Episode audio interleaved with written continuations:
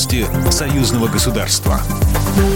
Здравствуйте, в студии Екатерина Шевцова. Президент Беларуси Александр Лукашенко провел ряд телефонных переговоров, сообщает Белта. С президентом Азербайджана Ильхамом Алиевым прежде всего обсудили актуальные вопросы белорусско-азербайджанских двусторонних отношений. Также лидеры обменялись мнениями по тематике международной повестки дня.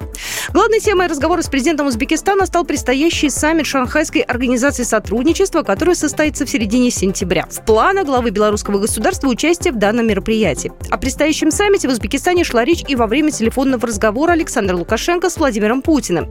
На полях ШОС президенты Беларуси и России договорились провести встречу. Обсудили, впрочем, лидеры не только данные планы, но и график дальнейших контактов в целом, а также белорусско-российские отношения, наиболее актуальные вопросы и ситуацию в регионе и мире.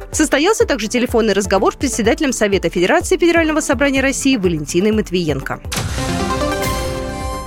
Журналисты из России посетили Национальную академию наук Беларуси и заводы БелАЗ и МАЗ в рамках экспертно-медийного тура «Наука, промышленность, медицина. Сотрудничество Беларуси и России в высокотехнологичных сферах», организованный Постоянным комитетом союзного государства МИА «Россия сегодня» и Национальным пресс-центром Республики Беларусь. Россия, как и прежде, является крупнейшим покупателем продукции БелАЗа. Порядка 80% самосвалов уходит на российские карьеры. К концу года эта цифра может вырасти до 95%. Самыми популярными стали самосвалы грузоподъемностью 130 и 240 тонн. Расчеты идут в российских рублях. Ряд проектов реализуется вместе с российскими компаниями. Успешно прошел испытание карьерный самосвал с дизельным двигателем, сделанным в России. Задача Минского тракторного завода добрать до 70%, поставить не менее 16 тысяч тракторов в год и расширить рынок. Гендиректор Минского тракторного завода Виталий Вовк. Мы хотим быть представлены э, не только в сельском хозяйстве, но и в коммунальной сфере, в лесном хозяйстве. Сегодня мы все больше расширяем свое присутствие.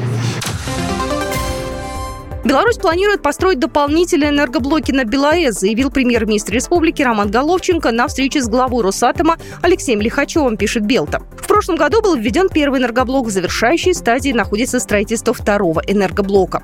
По поручению президента Беларуси специально созданная группа сейчас рассматривает вопрос о целесообразности, в первую очередь экономической, строительства дополнительных энергоблоков. Программа произведена по заказу телерадиовещательной организации Союзного государства. По вопросу размещения рекламы на телеканале «Белрос» звоните по телефону в России 495 637 6522. В Беларуси плюс 375 44 759 37 76.